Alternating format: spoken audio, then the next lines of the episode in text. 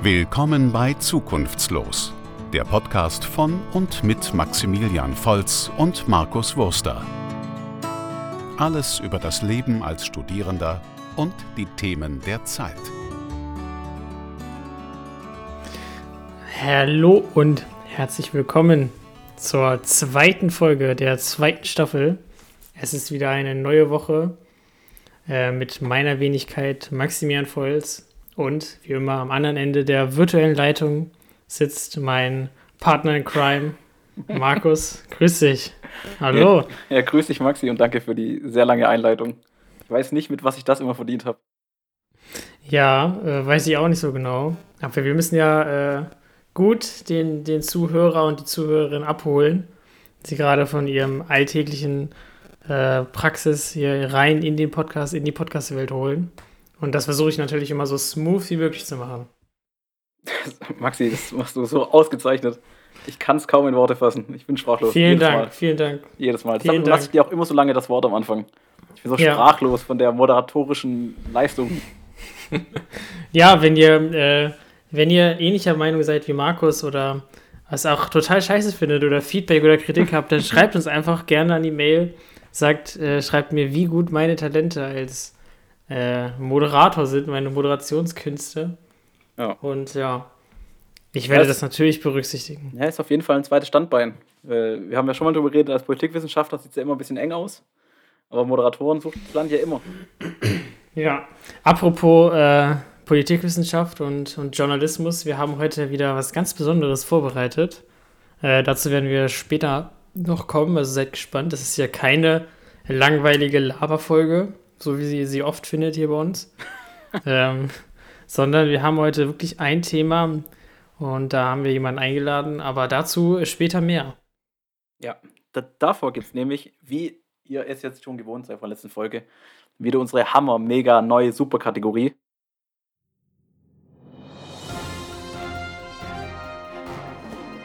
Und jetzt live aus dem Zukunftslos-Studio die News der Woche. Genau, die News der Woche. Und zwar heute, Maxi, halte ich fest, brandaktuell und passend zu unserem Thema heute, erst kleiner Einstieg. Und zwar, die Moskauer Polizei durchsucht die Zentrale der Opposition. Okay, jetzt wichtig. Welcher, welche Opposition? Der Opposition von Putin. Der, es gibt okay. die Bösen, den bösen ja. Putin. Okay. Also nur, nur davon, mein, davon die Opposition. Davon die Opposition, die, die gegen Putin sind. Genau. Und jetzt ist auch wichtig, warum wurden denn die Büroräume untersucht? Liegen da Waffen, Drogen, Kinderpornografiering? Fast, aber lange nicht auf dem Niveau. Nämlich, jetzt wird berichtet, dass die Polizei mitgeteilt hat, dass bei ihr ein Notruf wegen angeblicher Veröffentlichung von Pornografie eingegangen ist. ja. Also in den Büros gab es einen Notruf, dass da angeblich Pornografie veröffentlicht wird. Und dann muss ja. die Polizei einschreiten. Also. Ja, wer kennt das nicht, ne? Da will man mal ganz äh, heimisch äh, seinen eigenen Amateurfilm drehen und der Nachbar ruft einfach die Polizei. Ja. Achtung, Achtung, ein Porno. kennt man, kennt man. Ja, ja, ist aber halt auch die steile These, als Nachbar zu unterscheiden, drehen die ein Porno oder gehen die einfach nur ihren ähnlichen, ähnlichen Pflichten nach. ja. Ja, äh, klingt ein bisschen nach einem, nach einem Vorsatz, um einfach die Büroräume zu durchsuchen, würde ich jetzt mal mutmaßen. Vielleicht, aber wir kennen uns da leider nicht so gut aus, Maxi. Mhm. Also, was machen wir da jetzt?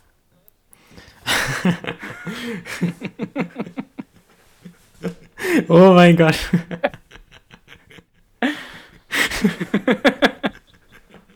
oh Markus. Das, hast, das, das war eine super Überleitung. Das hat bisher wirklich alles getoppt. Wirklich ja. alles. Ja. Mensch, Mensch, was machen wir jetzt nur? Wir, wir haben hier was, eine, eine große Frage. Oh mein Gott, wie sollen wir das jetzt nur beantworten? Da müssen wir uns jemanden dazu holen, der sich damit auskennt. Genau das Oder? haben wir getan. genau, genau das haben wir getan, genau. Wir haben tatsächlich jemanden ähm, von der Freien Universität Berlin, der wird sich gleich selber noch vorstellen. Und wir werden mit ihm gemeinsam über Russland, über Putin, über Nawalny äh, sprechen.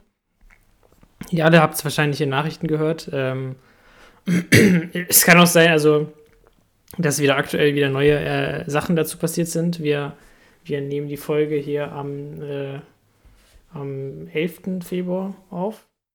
Genau. Ähm, genau, also es kann sein, dass es wieder neue Entwicklungen gibt, aber die Geschehnisse werden ein bisschen eingeordnet für euch.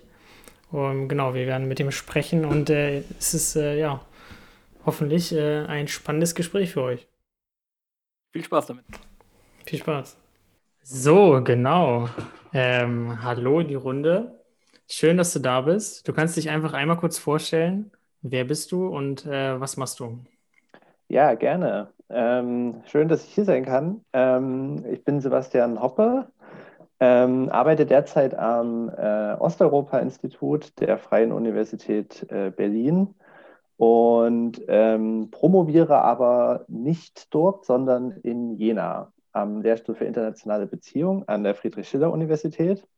Und äh, in, meiner, in meiner Doktorarbeit beschäftige ich mich äh, vor allem mit Modernisierungs- und Infrastrukturprojekten im russischen Fernosten, habe mich aber aufgrund verschiedener Projekte im, im letzten Jahr auch mit, äh, mit Mobilisierung und Protest beschäftigt ähm, im postsowjetischen Raum. Äh, genau, und dann bin ich noch gerade Gastwissenschaftler an der Stiftung Wissenschaft und Politik. Das ist eine Politikberatungsinstitution ähm, äh, in Berlin. Okay, und so, was würdest du sagen, Vergleich Uni Berlin und Uni Jena? Was ist schöner? Äh, ja, das ist ein. Das wäre jetzt natürlich schlimm, wenn ich sage, da habe ich gar keine Einblicke in Jena. So ist es nicht. Ähm, aber ich habe tatsächlich nie in Jena studiert. Ich kenne also Jena nur aus der, aus der Doktorandenperspektive. Mhm. Und ähm, da fühle ich mich sehr wohl, da wo ich bin, äh, am, am, Lehrstuhl für, für internationale Beziehungen. Aber das ist, glaube ich, sehr individuell. Also ja. pro promovieren ist, äh, das kommt auf ganz viele Sachen drauf an und da ist jeder Eindruck individuell. Aber ich glaube, Jena, also ich kenne Jena ganz gut und ich glaube, Jena ist super zum Studieren. Und wahrscheinlich mhm. auch zum Promovieren, wenn man dort lebt. Aber ich lebe jetzt halt in Berlin. Ja. Ja, ja, ja kann ich bestätigen. Jena ist, äh, wenn nicht gerade Corona-Ausnahmesituation ist, auf jeden Fall ein sehr schöner Ort zum Studieren. Ja, oder ja. die Heizung ausfallen, wie wir gerade feststellen. Ja, ja. genau. Kann auch mal passieren. Ja, ähm, es soll ja heute ein bisschen um, um Russland gehen, um die Situation dort. Ähm, auch um Nawalny, um die Person. Ähm, ich weiß nicht, man hört immer so ein bisschen was aus den Nachrichten. Ähm, aber wir ja. wollen versuchen, ob wir einfach ein bisschen tiefer in das Thema einsteigen können. Ähm, vielleicht kannst du einmal ganz kurz skizzieren, ähm, was aktuell dort los ist. Ganz grob. Äh, ja, also so die groben Eckpunkte. Ähm, also generell sind gerade mehrere Dinge los mit Russland, wie glaube ich in den, oder sagen wir seit 2014 ähm, mit der Krim-Annexion, aber jetzt explizit auf Nawalny ähm, ich fange vielleicht erstmal so an. Also äh, Alexei Nawalny ist ein oppositioneller Politiker ähm, in, in, Russland, der jetzt nicht erst im letzten Jahr ähm, auf die Bühne getreten ist, äh, sondern vor allem in den letzten zehn Jahren eigentlich kontinuierlich ähm, sozusagen an Bedeutung äh, gewonnen hat. Und wir werden uns dann, glaube ich, noch darüber unterhalten, was genau diese Bedeutung ist, ob die groß oder klein ist, aber man kann schon sagen, ja. dass er ähm, dass er durch seine Aktion ähm, vermehrt in Erscheinung getreten ist und auch eine größere Gefolgschaft entwickelt hat. Und das, was jetzt aktuell los ist, ist, dass Nawalny im August 2020 ähm, vergiftet wurde auf einem Flug innerhalb Russlands, beziehungsweise er wurde davor vergiftet und ist dann auf dem Flug ähm, kolla äh, kollabiert ähm, in, lag dann in Tomsk im Krankenhaus ähm, und um das jetzt erstmal abzukürzen, wurde dann nach Deutschland zur Behandlung ähm, überführt, hat das überlebt, ähm, hat dann während seiner Erholung ähm, recherchiert, wer ihn vergiftet hat, und konnte relativ detailliert nachweisen, dass das äh, höchstwahrscheinlich mit dem russischen Staat selbst zu tun hat und hat dann tatsächlich ähm, entschieden, wieder nach Russland zurückzukehren, wo er festgenommen wurde und vor ungefähr einer Woche ähm, verurteilt wurde zu ähm, effektiv zwei, zwei, äh, zwei Jahren und acht Monaten, glaube ich, ähm, Strafkolonie. das erstmal so die, die Eckpunkte. Man kann vielleicht noch sagen, jetzt nach der Fest, äh, nach, dem, nach der Verkündung des Urteils äh, gab es größere Demonstrationen in ganz Russland, ähm, in mehreren Städten. Und ähm, ja, die Frage ist sozusagen, was ist das, wie nachhaltig ist das? Ähm, wie, wie, wie umfassend äh, ist diese Protestbewegung verankert und so. Aber darüber können wir uns ja, glaube ich, jetzt noch gleich unterhalten. Ja, ja. das finde ich wirklich auch einen, einen, interessanten Punkt, dass er quasi entschieden hat, dann wieder nach Russland zu gehen. Also so rein menschlich ist es ja, glaube ich, schwierig nachzuvollziehen, in, quasi in das Land zurückzukehren, wo ich nur knapp dem Tod entronnen bin. Ja, äh, auf jeden Fall. Ähm, äh, ich glaube, da muss man oder ich persönlich würde da auch sagen, ich selbst finde es beachtenswert. Ähm, und ich glaube, man muss da unterscheiden. Da gibt es sozusagen eine individuelle Perspektive, also wenn man sozusagen ihn verstehen will, warum er das als Mensch gemacht hat. Und dann gibt es auch eine politische Ebene. Und ich glaube, auf der individuellen Ebene äh, hat das mittlerweile viel damit zu tun, dass, ähm, dass das nicht nur ein Kampf er gegen Putin ist, es, also er ist jetzt nicht kurz davor, Präsident zu werden, das kann man sagen, ja. so ist es nicht. Ja. Aber er hat sein ganzes Selbstbild darauf aufgebaut, diese, diese Bewegung anzuführen. Und ähm, sozusagen, man könnte ein bisschen zynisch auch sagen, was bleibt, wenn er jetzt das nicht mehr machen würde. Ähm, aber ich meine das ja, eigentlich okay. po positiv. Ja, so. ja, ja. Und die politische Dimension, vielleicht nur noch ganz kurz, ist, äh, glaube ich, schon, dass es eine Reihe von, von äh, Politikern gibt und auch äh, Personen des öffentlichen Lebens, die halt mal oppositionell waren in Russland und dann eben das Land verlassen mussten oder es freiwillig getan haben. Sozusagen freiwillig, in, in, im Russischen gibt es den Ausdruck äh, freiwillig gezwungenermaßen. ähm, und äh, die haben halt einfach weniger Einfluss. Also die, die sind auch keine Identifikationsfiguren in dem Sinne mehr. Die sind aktiv und unterstützen die Zivilgesellschaft, aber die, die haben innerhalb Russlands ein anderes Standing. Und ich glaube, er hat jetzt gezeigt, dass er also bereit ist, bis zum Äußeren zu gehen, äh, indem er zurückgegangen ist. Und die Kosten zu tragen, die ja nicht ja. gering sind. Ähm, was, was, was ich mich frage, ähm, das habe ich gar nicht mitbekommen, war klar, vor, bevor er wieder nach Russland gegangen ist, dass er inhaftiert wird. Also war das sicher oder dachte er sich vielleicht, nee, ich komme dann zurück als Held für, für, für, äh, für meine Gefolgschaft und ähm, kann ja als Märtyrer auferstehen oder? Ja, also ich würde sagen, es war schon recht klar, dass er festgenommen wird. Ähm, die Frage war, ob das wirklich so ähm, direkt am Flughafen passiert, mm, was letztendlich okay. der Fall ist, oder, ähm, ne, oder, oder er kommt an, es gibt ein, das Gerichtsverfahren geht weiter, er wird vorgeladen, das zieht sich hin und dann wird er mehr oder weniger regulär festgenommen. Aber ja, ähm, ja. Die, die, die Behörden in Russland haben sich eben für diesen ja auch äh, öffentlichkeitswirksamen Schritt entschieden. ja, genau. Also ja das ist auch so eine Entwicklung, die ich, äh, also die interessant ist, ähm, dass man das eben nicht nachts um vier macht, ohne Kameras, sondern dass man das dann auch vor den Augen der, der Weltpresse macht. Hm, ja, das finde ich auch. Ja. Ja. finde ich auch spannend, weil für mich ist halt Russland immer so, ähm, nicht immer so an KGB und der wird dann irgendwann wirklich so 5 Uhr nachts so einen Sack über den Kopf und dann aus der Wohnung raus. Mhm. Aber dass man dann hingeht, wirklich dieses politische Manöver macht, den dann bei der Einreise festzunehmen, ist schon ein, ein komischer, also ein ungewohnter Schritt für meine Russland-Wahrnehmung. Äh, ja, ähm, das ist, also die Wahrheit ist, wir, wir können nicht in diese, Entscheid in diese ja. Mikroentscheidung reingucken. Ja, ähm, ja. Vielleicht das, was wir, was wir sagen können, ist, dass ähm, wir sollten nicht immer davon ausgehen, dass es sozusagen ein zentral gesteuertes Regime ist. Also dass jetzt mhm. auch, auch, zum Beispiel Putin sagt, er nehmt ihn am Flughafen fest oder so, sondern das sind verm vermutlich eher Entscheidungen, die auf anderen Ebenen getroffen werden, wo es auch Konflikte gibt, ob man das so macht oder anders, manchmal wahrscheinlich ja. auch Missverständnisse. Ähm, genau. Wobei die, die Indizien sind jetzt schon hoch, dass, dass es was ähm, eine Ebene ist, sozusagen eine persönliche Ebene, weil, das hatte ich vorhin vergessen zu erwähnen, ähm, auf YouTube kann man mittlerweile auch mit deutschen Untertiteln äh, die Dokumentation anschauen, die äh, Nawalny über Putins äh, Palast veröffentlicht hat. Ähm, Okay. das ist ein, Ja. ein äh, Video, was innerhalb weniger Tage, äh, glaube ich, 100 Millionen Klicks ähm, Mhm. bekommen hat und was im Prinzip Korruption nicht nur auf höchster Ebene, sondern auf höchster Ebene äh, für Putin sozusagen persönlich offengelegt hat. Ich denke so, das ist auch, äh, um das irgendwie einschätzen zu können, ist ja auch wichtig, so das, das politische System in Russland äh, irgendwie ein bisschen zu verstehen. Ähm, wie würdest du das denn bewerten oder, oder beschreiben? Ähm, ja, also es ist definitiv keine Demokratie. Mhm. Ähm, Aber sie nennt sich selbst Demokratie. Ja, also- es, Ja.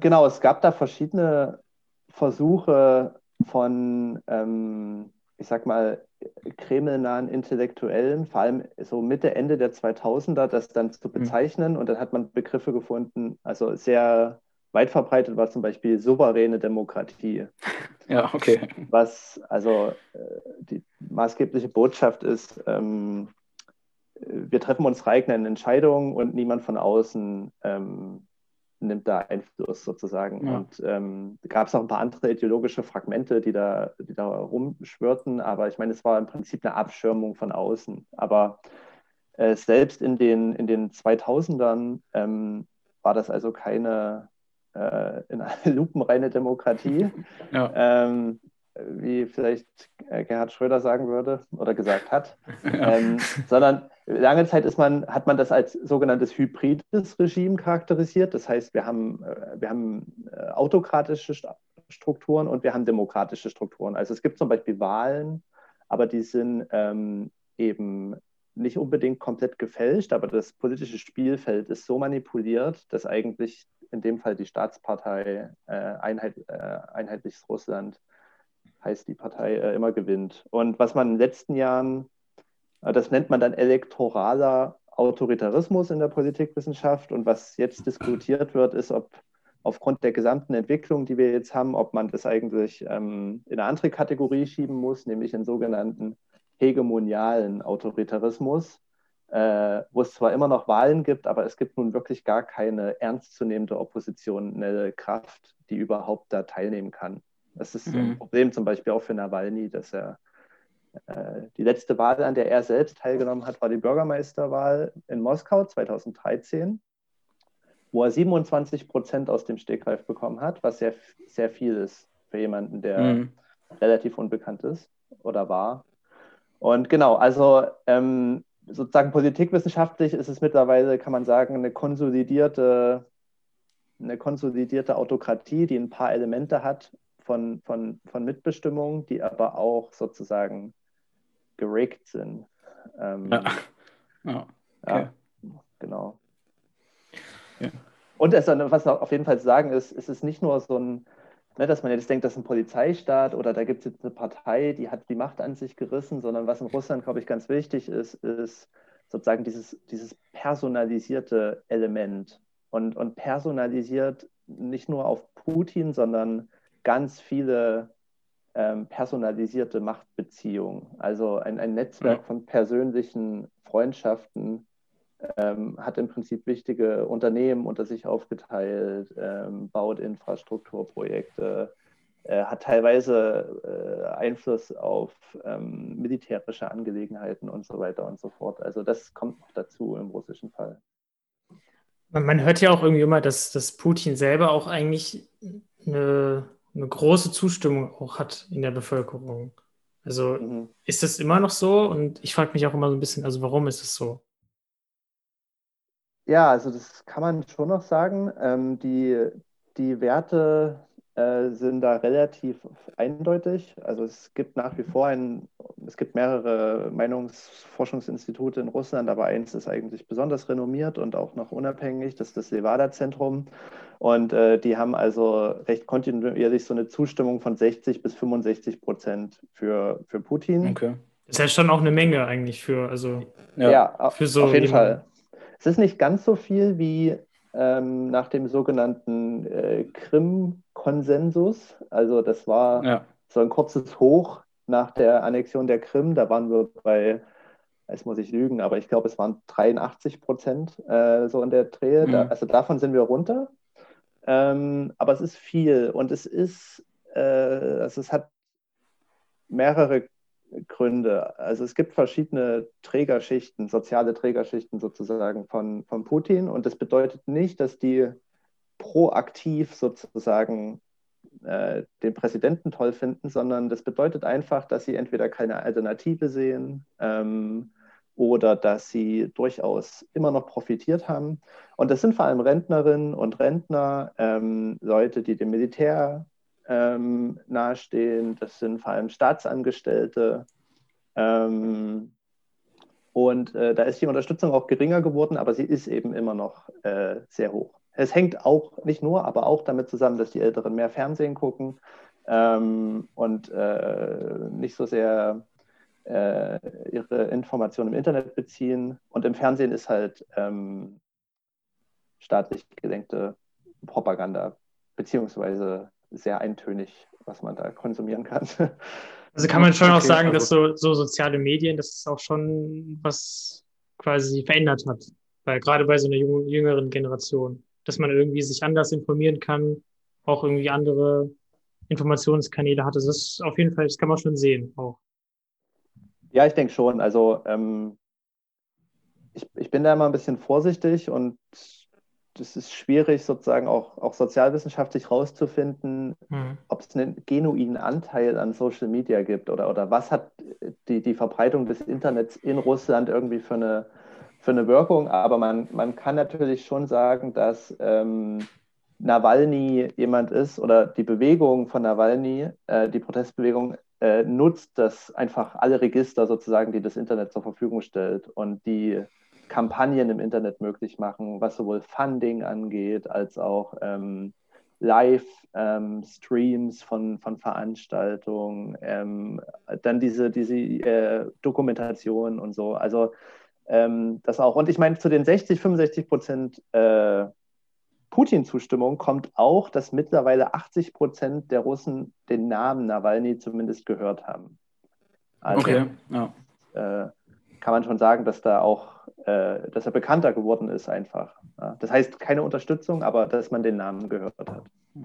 Also ich, ich, ich würde gerne mal so eine Umfrage geben, was in Deutschland sehen, viele jetzt mit dem Namen Nawalny was anfangen können. Ich glaube, da würde die Quote vielleicht sogar noch höher stehen als Ja. in Russland selbst. Ja, was ja, eigentlich denk, spannend denk ist. auch. Ja, denke auch. Ja. Also gerade jetzt durch die ähm, äh, durch die Geschichte, dass er in der Charité behandelt wurde, denke ich doch, dass das äh, ich weiß nicht bei wie viel, aber vermutlich. Ja, ja, aber ja. Ja.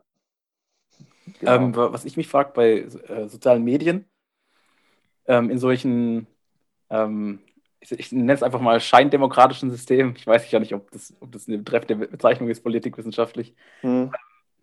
äh, ist ja auch Zensur immer ein großes Thema. Wie, wie, wie, ist, es- wie ist es in Russland? Also das einzige System, in dem ich mich dann ein bisschen besser auskenne und ein bisschen recherchiert habe, ist, äh, äh, ähm, ist China. Hm. Das ist die Zensur ja wirklich extrem. Da gab es zum Beispiel jetzt die, die neue App, die heißt Clubhouse, wo man so diskutieren kann. Und Die Mhm. war jetzt auch wieder nach drei, vier Tagen, war, war die einfach weg aus allen App Stores und überall verschwunden, weil da zu viel ähm, ähm, anti, äh, antiparteilich geredet wurde. Wie ist es in Russland mit Zensur? Wird da zensiert in sozialen Medien oder? Ähm, es ist, also, äh, ja, also ich meine, mein erster Gedanke wäre sozusagen, es, es ist nicht so wie in, wie in China. Und Ja. äh, ich würde sogar sagen, es ist im Vergleich zur, wo das Regime mittlerweile ist, also bei, was ich vorhin irgendwie als konsolidierten Autoritarismus äh, Ja. benannt habe, im Vergleich dazu ist das Internet ähm, und ich würde sogar sagen, die Presselandschaft auch noch relativ frei.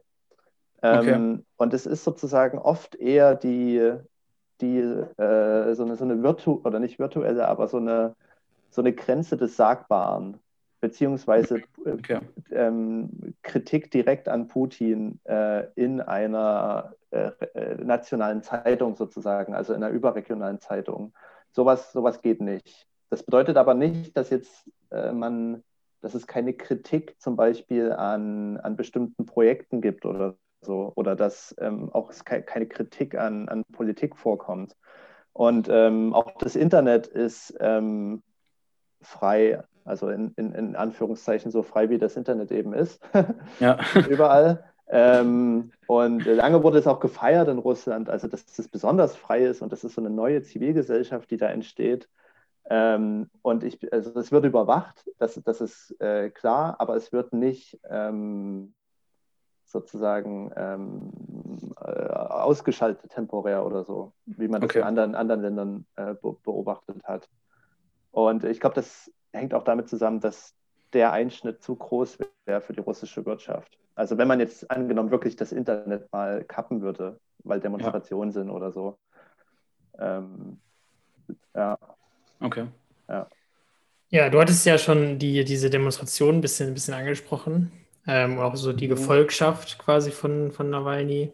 Ähm, wie, wie groß ist das denn also einzuschätzen? Also sind das irgendwie viele Menschen? Kann man da Veränderungen erwarten? Oder ist das in Anführungszeichen nichts Besonderes? Gab es immer schon solche Demonstrationen? Also Hm. wie ist da gerade die, die Situation? Meinst du, meinst du Veränderung äh, im Sinne, also Veränderung in Russland durch die Demonstration? Mhm. Also kann man, kann man das, also würde quasi ist das im, im Bereich des Möglichen, dass wirklich diese Demonstrationen auch irgendwie was, was bewirken können? Irgendwie eine Liberalisierung oder Demokratisierung? Also ich glaube, da äh, kann man relativ äh, direkt mit Nein drauf antworten. Okay. zumindest, äh, zumindest kurzfristig ähm, sind, sind, ist da- das ist jetzt keine Protest, äh, das sind keine Proteste, die wir jetzt gerade sehen oder in den letzten Wochen gesehen haben, die in irgendeiner Form direkt zu einer Demokratisierung, zu einer politischen Demokratisierung oder Öffnung oder sowas führen können. Hm. Was auch einfach daran liegt, dass es keine Akteure im politischen System gibt, äh, die das aufnehmen können, sozusagen. Also es gibt keine, ne, in Russland unterscheiden wir zwischen einer Systemopposition und einer ähm, außer einer, einer nicht systemischen Opposition. Und äh, selbst die in Anführungszeichen Oppositionsparteien, die in den Parlamenten sitzen, also zum Beispiel die Kommunistische Partei oder es gibt eine Partei, die heißt, es ist die Liberale Partei, die sind aber eigentlich nationalistisch und dann gibt es sowas wie eine rudimentäre sozialdemokratische Partei. Aber das sind keine Partner dieser Proteste jetzt. Also das geschieht Okay, sozusagen ja. völlig, völlig außerhalb ähm, dieses, dieses Universums. Und auch Nawalny will eigentlich mit denen wenig zusammenarbeiten, wobei er anerkennt und eine, eine Strategie erfunden hat, äh, das sogenannte ähm, schlaue Wählen, kann man sagen, dass man gezielt diese Kandidaten unterstützt ähm, und nicht die der Staatspartei. Also das ist so ein Spiel. Aber nochmal zu den Protesten zurück. Ähm, ich meine, das sind ju junge Leute, äh, viele. Es sind aber auch, ähm, es gab eine Umfrage jetzt bei diesen zwei letzten Protestwochenenden, ähm, dass da wohl 30 bis 40 Prozent Leute dabei waren, die das erste Mal demonstrieren waren. Okay. Und ähm, das sind halt Junge, die sich sozusagen ihrer, ihrer Zukunftschancen auch beraubt fühlen. Also weil die wirtschaftliche Situation ist so, wie sie ist, das heißt Stagnation. Ähm, Ja. Es gibt kein Mitbestimmungsrecht. Ähm, das Regime, man kann sagen, degeneriert in einer gewissen Weise, ähm, wird autoritärer und ähm, dieser, diese Ex Explosion würde ich das nicht nennen, aber diese Proteste der letzten Wochen waren im Prinzip seit 2011, 2012 somit die, die, die, die größten, äh, die man Also das- hat. Das kann man schon sagen, dass es halt im Vergleich zu anderen Protesten auf jeden Fall ein bisschen, ein bisschen größer geworden ist. Mhm. Genau. Also Ja. was man da vielleicht so als Kontext noch, noch wissen muss, ist, ähm, wir gucken jetzt immer auf diese Moskauer und St. Petersburger Demonstrationen, aber Mhm. es gibt eigentlich recht viel Protest oder es gab auch in den letzten Jahren viel kleinen und lokalen Protest ähm, in Russland. Da gab es mal äh, äh, Traktorfahrer, die demonstriert haben. Es gab ähm, Lkw-Fahrer, die, die demonstriert haben. Ähm, es gab äh, im, im letzten Sommer im, im russischen Fernosten, also mehrere tausend Kilometer östlich von Moskau, gab es ähm, wochenlange Demonstrationen, ähm, äh, die man so in dem Ausmaß nicht, nicht gesehen hat. Und ähm, das Besondere jetzt war, dass das wirklich in 100 Städten stattgefunden hat. Also diese Nawalny-Proteste vor, Ja, ja. vor, vor zwei, drei Wochen oder am Jahresanfang, äh, das waren 100 Städte, nicht überall diese Mengen an Leute wie in St. Petersburg oder Moskau, aber doch, ähm, doch erstaunlich, dass bei trotz Corona und trotz äh, ähm, minus äh, 40 Grad in Sibirien dann dort auch die Leute auf die Straße gegangen sind. Also, Ja. also es hat schon eine gewisse Tragkraft, das Ganze. Also man kann es nicht einfach, also, äh, also oder, oder nicht. Naja, also Tragkraft ist, also das Interessante ist, ähm, und, und ich glaube, sozusagen davon hängt da auch ab, wie das jetzt in Zukunft weiter wird. Ähm, das hängt davon ab, von zwei Sachen. Das eine ist die Strategie, die Nawalny verfolgt, beziehungsweise nicht nur er, sondern er ist jetzt im Gefängnis, also vor allem die Leute, die die Protestbewegung organisieren. Und das andere ist, wie ähm, staatliche Institutionen darauf reagieren.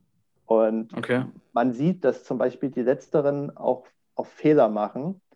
Und Fehler in dem Sinne, dass sie über Gebühr äh, repressiv werden, zum Beispiel, was weitere Leute mobilisiert. Ja. Ähm, oder dass sie einfach schon am Morgen Moskau ab- absperren, also die gesamte Innenstadt dicht machen.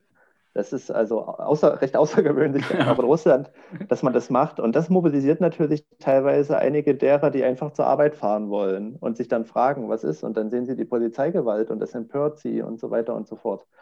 Und äh, aber weil du Tragkraft gesagt hast, also ähm, das Interessante ist, Nawalny hat jetzt äh, oder sein, sein, ähm, einer seiner Mitarbeiter hat gesagt, sie wollen also nicht mehr weiter demonstrieren, sondern sie wollen die Kräfte jetzt erstmal bündeln und lieber im Frühling weitermachen, beziehungsweise Mhm. dann im Sommer, äh, bevor dann im Herbst die Duma-Wahlen äh, anstehen, also die Wahlen zum, zum nationalen Parlament sozusagen.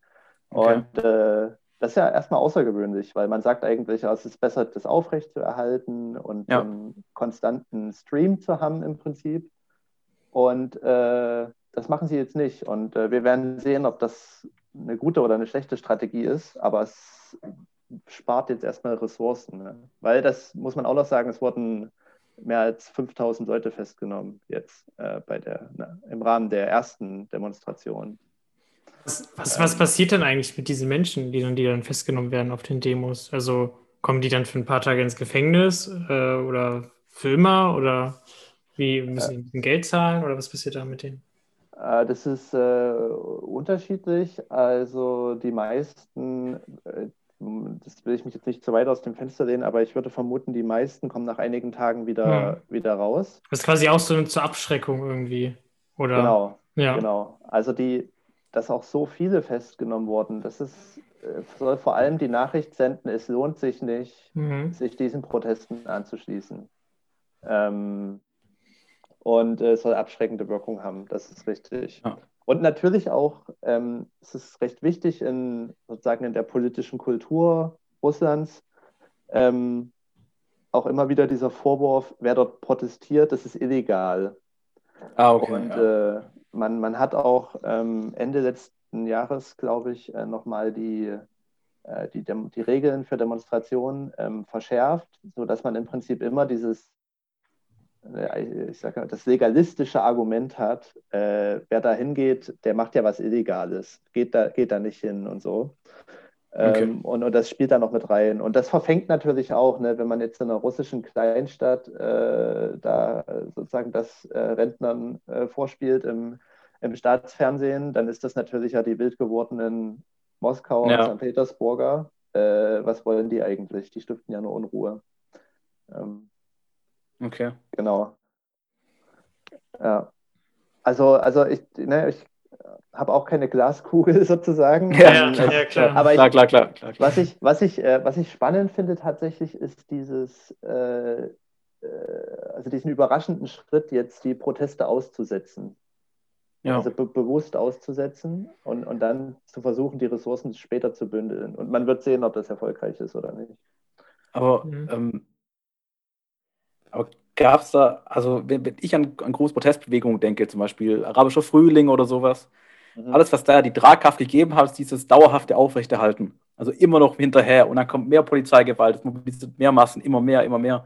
Also ich kann den Schritt jetzt auch nicht nachvollziehen, zu sagen, ey, wir warten bis zum Sommer, dann ist wieder besseres Wetter, nicht so kalt oder ist halt, also ich, Ja, ich meine, im Vergleich zum arabischen Frühling, äh, das sind nicht die Ausmaße. ja klar, klar, klar, Ja. aber um sowas Ausmaße zu erreichen, muss man ja sich ständig der Konfrontation stellen, das größer wird und größer wird. Genau, also ne, da wird so das Gegenbeispiel, was, äh, oder gar nicht Gegenbeispiel, aber was wir jetzt ja auch hatten, Belarus, ähm, wo Ja, genau, ja. im Prinzip über einen längeren Zeitraum sehr viele Menschen auf die Straße gegangen sind. Und ähm, ja, ich meine, da muss man sozusagen, ne, wenn man da jetzt drauf guckt, vergleichen, muss man auch feststellen, äh, das ist beeindruckend und es war auch wichtig und es hat, glaube ich, gezeigt, dass da viel ähm, passiert und viel Gutes Ja. passiert in diesem Land. Aber ähm, Lukaschenko ist sozusagen immer noch da.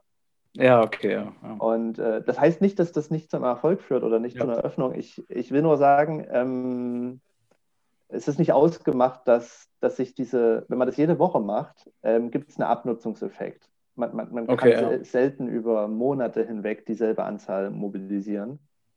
Ähm, und äh, der russische Sicherheitsapparat hätte keine Probleme, auch mit, mit äh, jetzt über mehrere Wochen mit solchen Demonstrationen fertig zu werden, sozusagen.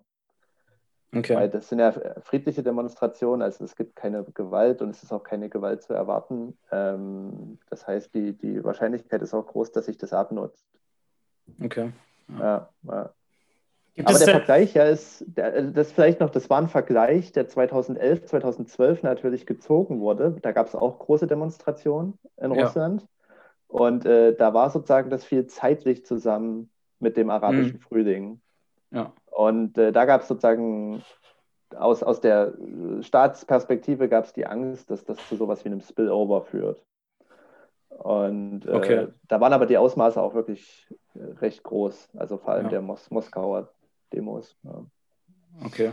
Ja. gibt es denn irgendwie so aus, aus äh, politikwissenschaftlicher Sicht quasi ein, einen Weg oder irgendwie eine, eine Stellschraube, die passieren muss, damit äh, sich in einem System was, was ändern kann? Oder kann man irgendwie sagen, äh, Proteste bringen grundsätzlich nicht so viel, da müssen auch irgendwie was in dem System, was, was verändert werden? Also kann man da irgendwas skizzieren, so dass das muss passieren, damit äh, in Russland äh, das irgendwie liberaler wird oder vielleicht auch mal es faire Wahlen gibt? Ja, ähm, also schwierige Frage, vor allem so eine, so eine Königsfrage. Ja. Was, was muss man Ja. machen, damit irgendwie die Demokratie entsteht? Ähm, Ja, Oder, oder, vielleicht, oder vielleicht, welche Wege könnten, ja, könnten äh, funktionieren? ja. Ja. Oder Was wären Ansätze? Genau, also erstmal vielleicht noch ganz kurz, weil du, weil äh, also es ist überhaupt nicht so, dass äh, Proteste nichts bringen. Also im Gegenteil, es gibt äh, so quantitative Untersuchungen, die sich dann anschauen, wann fall oder, oder was muss passieren, damit Autokraten fallen. Und Ja. da hat man eigentlich festgestellt, dass sozusagen historisch ähm, der Fall durch äh, öffentliche Proteste eigentlich zunimmt. Also nach Okay. solchen Protesten, ne, früher war es tendenziell eher der Militärputsch äh, oder ein anderer Putsch ähm, oder äh, Revolution oder sowas. Ähm, und, und dass sozusagen diese, diese, diese äh, Autokrat tritt zurück und Autokratin haben wir, glaube ich, noch nicht so viel. Nee. Vielleicht noch. Ähm, Reines Männerding. Genau, reines Männerding. ja, ähm, und äh, dass da also äh, äh, öffentliche oder Massenproteste sehr wichtig sind. Äh, nun ist es, äh, würde ich sagen, in, in Russland und in Belarus sieht man so, und das ist im Prinzip eine Erkenntnis aus den Protesten, die wir jetzt eigentlich schon ziehen können in Russland. Es gibt keine Elitenfragmente oder Elitengruppen, die sozusagen abfallen vom, vom bestehenden Regime. Okay. Und, und das ist sozusagen, das ist wichtig, weil das eine Verbindung ist zwischen, zwischen Masse und Gesellschaft und Elite. Und sowohl jetzt in Belarus als auch in Russland ist das ein relativ monolithischer Block geblieben. Wir, wir wissen, dass das nicht monolithisch ist. Wir wissen, es gibt Konflikte. Aber in dieser Krisensituation sind anscheinend die Kosten für die Eliten zu hoch, äh, da auszubrechen. Ähm, Okay. Also es gibt niemanden, der da Angebote macht. Man sieht, man, also man, es fehlt der Hebel sozusagen, um auf dieser Ebene äh, irgendwie Reform einzuleiten. Und äh, ich meine, das dann das, das Zweite, was und ich muss sagen, sozusagen durch, also Wandel durch rein Protest, dafür sind die Proteste im Moment noch zu klein. Also da Okay. müsste sozusagen noch mehr, Mhm. noch mehr kommen. Und selbst dann ist es leider so, dass es äh, zum Beispiel auch eine relativ junge, riesengroße Einheit der russischen Sicherheitskräfte gibt, die extra geschaffen wurde vor ein paar Jahren, die nur zur Aufstandsbekämpfung ist. Das heißt, Okay. die, die Anzeichen liegen, also wenn ich Geld wetten müsste, würde ich sozusagen eher darauf setzen, dass das repressiver wird und Okay. nicht, zur, nicht zur Öffnung kommt. Das ist das Traurige. Ja. Also, so, also ha- hat gesagt, bis sich Putin nicht von selbst verabschiedet, wird er auch nicht verabschiedet. Also, Ja, das ist, das ist auch so ein, äh, so ein, so Sport unter Russland-Beobachtern und auch unter russischen, also russischen Kommentatoren in Russland selbst, ähm, sozusagen zu spekulieren, was sind so Szenarien, äh, Ja. dass Putin äh, verschwindet oder wann geht er und äh, jetzt hat er ja sozusagen seine Amtszeiten genullt durch Mhm. äh, die Verfassungsreform. Mhm. Das heißt, ähm, wir wären jetzt bei, ähm, korrigiert mich, aber ich glaube 2036 oder 34, ich bin mir gerade nicht sicher, wenn man alles, ähm, wenn man es ausreizt, wenn er nochmal Ja. gewählt wird. Ja. Und äh, ja, ist schwierig. Also es, die Debatte ist, ein Teil der Debatte ist auch, wird es sozusagen, geht Russland eher so einen europäisch-postsowjetischen Weg oder so einen zentralasiatischen? Und gerade Ja. sieht es eher ein bisschen aus zentralasiatisch. Und das würde bedeuten, äh, da wäre Putin also sehr alt und möglicherweise übergibt er die Macht oder er stirbt im Amt oder so. Ähm, das, das kommt drauf an. Mhm. Äh, im, Im Moment ist es noch nicht so, dass er, was, was wir das Lame Duck-Syndrom nennen, also dass er so schwach ist, dass es sich für andere Eliten lohnt, ähm, ihn abzusetzen oder sozusagen neue Machtpyramiden, also Pyramiden aus Akteuren aufzubauen, äh, weil, weil er so, so schwach ist schon. Also das scheint nicht der Fall zu sein. okay. Okay. Ja, aber wir, wir, wir haben natürlich kein, kein Ja, ja, klar. Insiderwissen, also Ja. ja.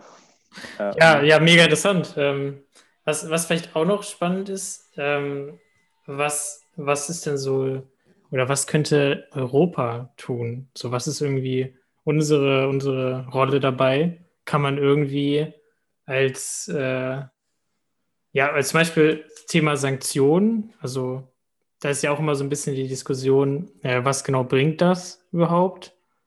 Ähm, oder gibt es irgendwie noch andere Möglichkeiten dort? äh, vielleicht eine klarere Haltung irgendwie zu zeigen. Hm.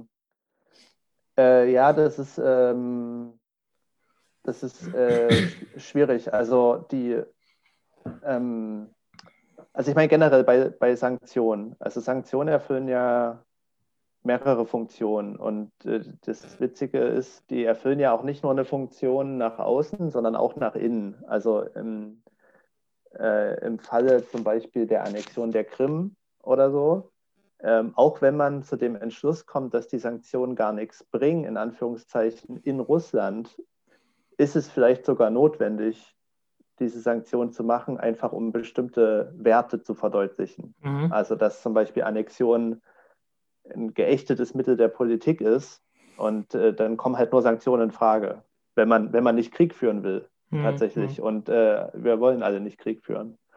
Zumindest nicht alle. Oder die Mehrheit bei uns. Ja, ja. Ähm, und äh, ja, was kann man machen? Also ich meine, ich glaube schon, dass es wichtig ist, äh, sozusagen Menschenrechtsverletzungen und so ähm, äh, öffentlich zu verurteilen. Ähm, allein deswegen, weil man dann den Akteuren in Russland, wenn auch nur so ein rhetorisches, rhetorisches Material gibt, um ihren Punkt deutlich zu machen. Also es ist wie, wie eine Ressource, ne? wenn, wenn der Europäische äh, Gerichtshof zum Beispiel, aber nicht nur Gerichte, sondern auch andere Regierungen etwas sagen, dann kann man immer sagen, okay, seht, irgendwie ein signifikanter Teil äh, demokratischer äh, Gesellschaften ähm, sieht das genauso. Das hilft möglicherweise nicht oder nicht immer, aber es ist sowas wie eine Ressource, auf die diese Akteure Mhm. zu, zurückgreifen können. Ähm, Ja, ich weiß nicht, ob du darauf angespielt hast, aber es war ja jetzt auch in oder in der Debatte, vor allem Ende letzten Jahres, ähm, also Nawalny und zum Beispiel Nord Stream 2 zu verknüpfen und zu sagen, naja, wenn die Situation so ist, dann müssen wir jetzt den Pipeline-Bau stoppen und sowas.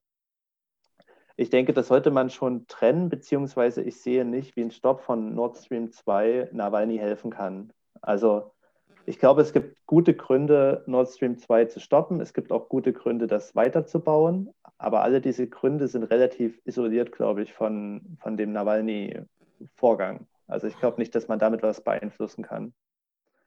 Ähm, ja, ich, würde sogar vermuten, es hätte sogar eher einen Backslash oder Backlash ähm, in der Gesellschaft, wenn man sagt, okay, wir stoppen jetzt dieses wirtschaftlich wichtige Projekt für Russland, weil Nawalny eben äh, da, äh, hier äh, Anti-System mhm. denkt. Das wäre eher, also würde ich denken, jetzt aus russischer Normalbürgersicht sogar eher was Negatives für die Bewegung.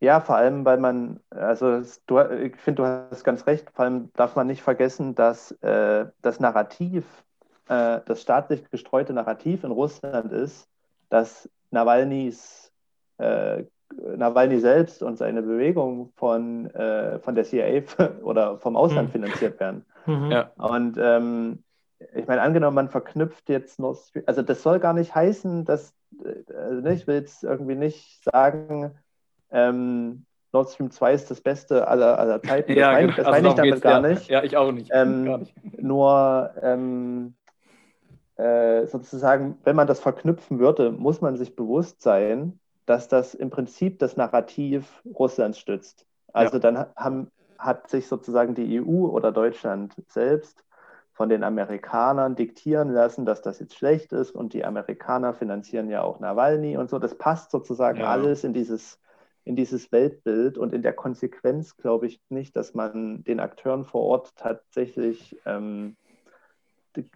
geholfen hat damit.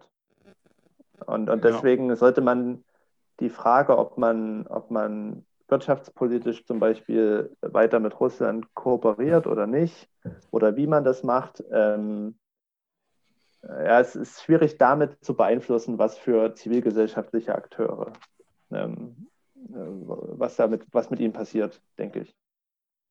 Okay. Ähm, ja. äh, äh, vielleicht, ich, ich, ich, will, jetzt nicht hektisch, äh, hektisch, werden damit, aber wenn du es nochmal alles so ein bisschen ähm, so, so, einen kleinen Ausblick geben kannst, was ist eigentlich zu erwarten in Russland? So, also als, als normaler Deutscher, auch für unsere Zuhörer, mhm was ist so die nächsten Jahre los? Oder ist dieses Jahr noch los? Oder was kann man erwarten? Welche Nachrichtenmeldungen werden, werden vielleicht äh, aufkommen? Ähm, okay, also ich, ich, kann das probieren, aber das ist natürlich, also ja, A, klar, können, klar. Ja, wir können ja. die Zukunft nicht ja. vorhersagen. Ja, ja. ähm, aber was natürlich ist, im Herbst, im September sind also Duma-Wahlen. Und ich glaube, ähm, das wird ein wichtiger äh, ein wichtiger äh, Schritt und ein wichtiges Event, bei dem wir sehen werden, was sich dann äh, verändert hat, sozusagen, wenn es hart auf hart kommt. Also wir werden sehen, wie kann die Opposition ähm, unter diesen Bedingungen, also verstärkte Repression, ähm, mobilisieren. Ist sie in der Lage, einige aus der systemischen Opposition äh, in die Parlamente zu spülen?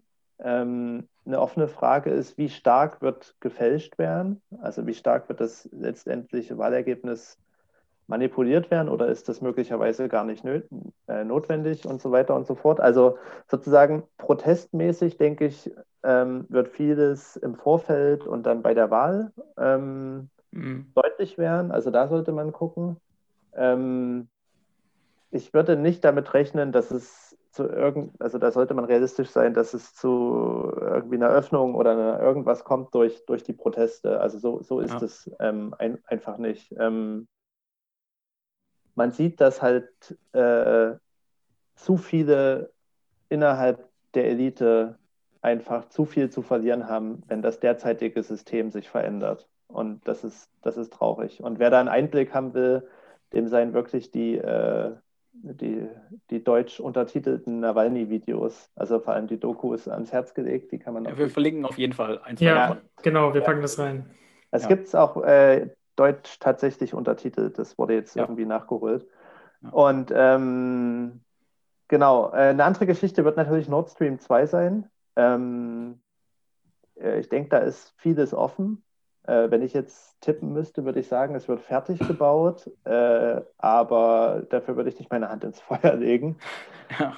Das heißt, da wird man sehen, wie das, wie das passiert. Also sowohl das Nicht-Fertigbauen als auch das Fertigbauen hat politische Kosten. Und äh, vor allem für Deutschland, glaube ich. Ähm, und äh, das wird zu beobachten sein. Ähm, ja, sonst ansonsten viel. Also ich meine, in meiner, ne, so näher an meiner eigenen Arbeit dran, ähm, was immer spannend ist, russisch-chinesische Beziehungen, darüber müssen wir heute nicht reden, aber das ja. ist auch immer so eine offene, offene Frage. Also äh, da gibt es viele Dynamiken, ähm, die da, die das. Aber ich würde, wie gesagt, leider also muss ich die Hoffnung enttäuschen, dass wir es da irgendwie mit demokratischeren Verhältnissen zu tun haben werden am mhm. Jahresende. ja. okay, äh, also als großer Russland-Fan sollte man sich auf jeden Fall mal die Duma-Wahl in den Kalender eintragen und die ein bisschen genauer verfolgen. Äh, ja, auf jeden Fall. Ähm, ich denke, das wird auch äh, verfolgt werden. Ähm, ja. und, und ich denke, also, zumindest ist mein subjektives Gefühl, jetzt äh, gibt es auch viele, die da sozusagen ähm, nochmal äh, neu oder vielleicht auch anders auf Russland schauen durch die äh, ganze Öffentlichkeit, die durch den Nawalny-Fall entstanden ja. ist. Ähm, ja, allein weil er in Deutschland behandelt wurde. Ja. Genau. Ja, ähm, Sebastian, vielen Dank für diese Einordnung. Wirklich äh, sehr spannend. Gerne. Ähm, kann, man, kann man dich eigentlich im, im, Seminar treffen? Gibst du Seminare, Tutorien? Kann man dich ja, gebe Seminare an, also an der äh, an der FU Berlin. Okay. Ja, also, weiß nicht, vielleicht irgendwann mal auch äh, vielleicht äh, in, in Jena oder so, aber mhm. ähm, derzeit in, in Berlin. Ja. Okay, also wenn ihr in Berlin studiert, dann meldet euch an. Ähm, ja, und, gerne. Ja, äh, vielen Dank, danke, dass du, dass du dir die Zeit genommen hast und ähm, viel, viel Erfolg noch bei deiner, deiner Promotion. Danke, euch auch. Äh, viel äh, Erfolg mit dem Podcast. Ich habe gesehen, es gibt ja schon jede Menge Folgen. Ja. ja. Spotify und sonst wo. Ja, ähm, ja das, ist, genau. ist, eine lange Entwicklung gewesen. ja. ja. Ähm, alles klar, vielen Dank und äh, noch einen schönen Abend. Ne? Ja, danke. Tschüss.